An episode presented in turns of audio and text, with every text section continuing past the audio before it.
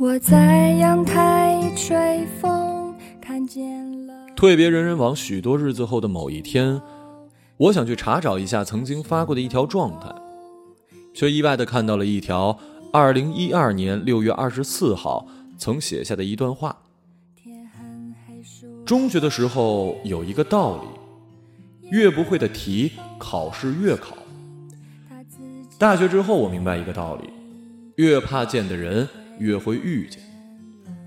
张晓彤说：“这世界就是这么小，你总得学会面对。”我说过，张晓彤是一哲学家。我坐在电脑前发呆了很久。张晓彤啊，张晓彤，你现在在干嘛呢？他不会向谁伸手，张晓彤是我大学的一个好姐们儿，多年以后。一次饭桌上，我们俩回忆起第一次相见的印象。我跟她说：“你那时候啊，长发大波浪，满头卷，说话就跟插了接触不良的耳机，一惊一乍的。”我心想啊，这女的可真够猖狂的。我刚见你的时候，一看你走路，呵，这女的真猛，像个混子，估计够狠的。然后我们俩就这样差点笑抽了过去。你瞧啊，我们就是这样笑点极低的人。关于我俩，张晓彤的确是疯疯癫癫、粗枝大叶。可我真不是什么混子，我是那种嘴里叼着烟头、骂着脏话、讲着荤段子，说我今天不弄死你，然后从包里拿出一根巴拉巴拉小魔仙的人。身高够高，走路够晃，口味够重。但就是胆小如鼠，怂的不得了，吵个架都哆嗦，喜欢个男的就变成智障，不说话的时候够高冷，一开口就暴露了逗逼的身份。张晓彤这个人，四个字概括：简单粗暴。让他多说几个字儿，简直就是要了他老命。有一天吃午饭，张晓彤对我说。我今天下午把咱们几个玩的好都写下来，就像微小说那样，性格特征啥的，十年之后再看一定特有感觉。然后晚上我就迫不及待的问他怎么写我，只见张晓彤的本子上写了几个大字：姚泽清，好；王伟伦，好；蒋娇娇，好；陈丽玲，好。我一脸鄙视的说：“我给你十块钱，你能给我写满一百个字吗？”张晓彤，张晓彤哈哈大笑。哎呀，我说张晓彤，你别给我嬉皮笑脸、杨了二正的。张晓彤一拳打我胳膊上，不能。你看，张晓彤就是这么暴躁，三句话说不上就得动手。可是你别看张晓彤惜字如金，他可真爱看书啊。英美文学课上说的书，他基本都看过。而坐在一旁的我，只是很偶尔的发现一两个熟悉的名字，然后激动的说：“哎，我看过这个的的的的电影。”张晓彤是什么书都看，小说啊、散文、诗歌。哦，对了，说到诗歌，他绝对拥有我所不能及的鉴赏能力。有段时间，他爱上了郭沫若的诗，天天跟我叨叨：“娇娇，你看过《女神》吗？”谁？谁是女神啊？郭沫若的女神。郭沫若的女神是谁啊？是本书。你个文盲。张晓彤顺势就给我找了一首他最爱的，这首诗特别好，真的，你快读读，我觉得可感动了。我顺着他的手看去，一字一顿的读出来。我便是你，你便是我，火便是凤。凤便是火，火便是你，火便是我，火便是他，火便是火。怎么样？怎么样？是不是很感动啊？不，我觉得很动感。张晓彤听后关闭了花痴模式。哪里动感了？你不觉得吗？你听啊，拉妹子拉，拉妹子拉。拉妹子，拉妹子，拉拉拉！我便是你，你便是我，火便是风，风便是火。嘿嘿，多合适啊！滚！张晓彤来自大西北，分不清前后鼻音。不过他那不是港台腔那样的，把梦说成是梦想，把争辩说成是争辩的软妹子口音。他的口音呢，会把滚说成拱，云彩说成云彩。张晓彤活了二十多年，甚至一直以为春分这节气其实是春风。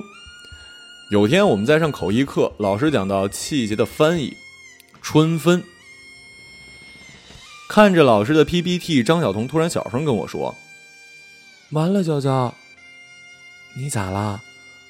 所以昨天是春分啊？是啊。”我说，一边想着春分应该没有什么要吃面条或者饺子的习俗吧。就在这时，张晓彤讲了一句话：“完了，我一直以为这个节气叫做春风，昨天我还给别人解释来着。” We call it spring wind because you know on that day the wind is very big。我后来把这句话发到网上，据说好多朋友都在转。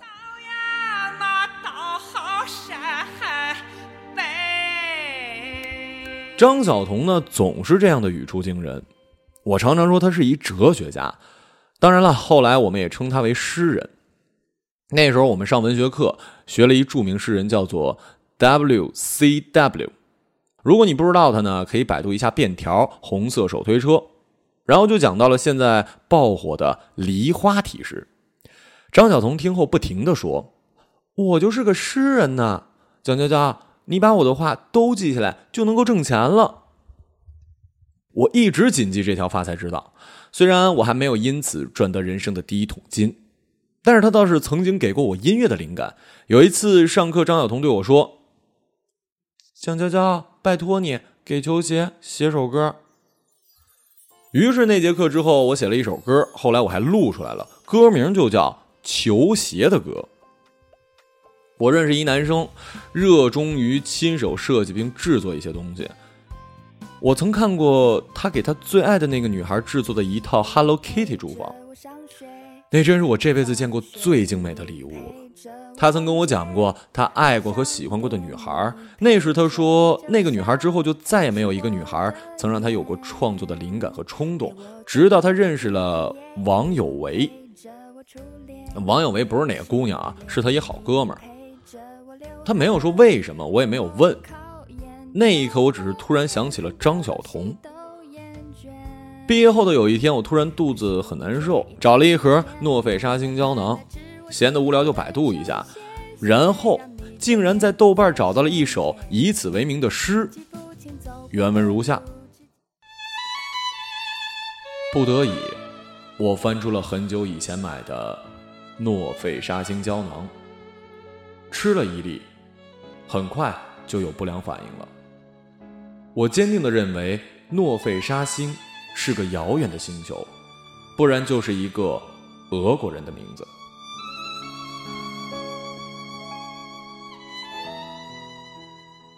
我发了一条微博，说我想起了一位同派大使人。你最近有新作吗？半个小时，张晓彤回复我：“我刚刚吃了两个肠。”上大学那会儿呢，张晓彤有一句名言。顿顿吃肉，实际是顿顿吃肉啊。我们俩呢是视肉如命，每顿都得有肉，没肉有土豆也行。任何时候我们都能找到一个理由去吃顿好的。有年运动会开幕，下着小雨的夜晚，我们俩正好下课闲下来无事，在看台上围观。操场上站着一巨型的充气熊猫。那年正值学校六十周年校庆，外加学校登山队攀登珠峰成功。喇叭里莫名其妙的就放起了春节序曲。我听着远处枫树叶哗哗的响声，对张晓彤说：“这声音好像我妈在炒菜。”张晓彤肩并肩坐在我右边，望着操场上疲惫却兴奋的人群，不时有地方放起礼花弹，有一种不太搭调的喜气气氛。张晓彤说：“好像新年呢，我都想吃饺子了。”后来呢，两个借由想家的人就在雨中跑去了爱情麻辣烫，大吃了一顿。这店吃了四年，从来没吃出过什么爱情，喜欢和被喜欢都有过，可最后留下的却只有一首名为《喜欢》的歌。我把这首歌的光盘送给了王有为，不知道他现在是否还有留着。张晓彤毕业离校的那天，我们俩一句道别的话都没有。有时候心里想太多太多的话，就反而一句话也说不出来。直到第二天中午，我收到了张晓彤的一条微信，他对我说：“好好保护你自己，别人欺负你的时候，不要沉默不语，就知道哭，要慢慢的学会坚强，好好的照顾自己，爱惜自己，想你。”张晓彤啊，你终于不觉得我是个混子了。毕业之后，张晓彤去了河北，而我依然留在了武汉。他们都说：“娇娇，你真幸福，在学校最爽了。”说这些话的人啊，当学生的时候天天逃课，天天想着怎么挣大钱，估计再给一次机会啊，也不会有多少改变的。其实就像大学和高中的不同一样，研究生和本科生也完全不一样。我们都经历了一些乱七八糟的事儿，又是新的一年，又是口译课，又是相似的作业。突然就想起了张晓彤，想起从来没练过，却在被点名之后被老师称赞，这默契一看就是课下练了很多遍。想起老师点到你，你慢扯闲篇，我秒速百度，最后给你一个 very good。我找出了一张上个月买给张晓彤的明信片。我想说，突然好怀念小学二年级的语文课呀。每个下午，小小的人儿坐在狭窄的教室里练练铅笔字儿，整个世界有窗外吱吱的蝉鸣和头顶电风扇呼呼的转动。我想说，小时候我好羡慕小狗啊！如果下辈子能做一只狗，人生该省去多少烦恼呢？直到长大后的有一天，听人感叹活得跟狗似的，到处争宠，到处抢占，那一刻我才明白。一只狗的十几年活的其实有多艰辛，生命从降临的那一刻就被赋予了规则和意义，去争夺，被宠爱。我想对你说好多好多的话，就像那些年说走就走的通宵，几瓶啤酒一聊聊一整晚；就像那些年我闭着眼也能找到三幺六的门，然后吐一晚上的草，或者一起看《中国好声音》。我最终也没有把明信片寄出去。因为在信的最后，我才发现，原来我不知道你现在确切的地址、街道、邮编。你变得那么陌生，离我那么遥远。当年你憋了一下午写我们几个的本子还在吗？虽然还没到十年，可如果再看，会不会特别有感觉呢？张晓彤，其实我还想说，给我一百块钱。我也不会换那个好字。别忘了，你可曾经是个诗人。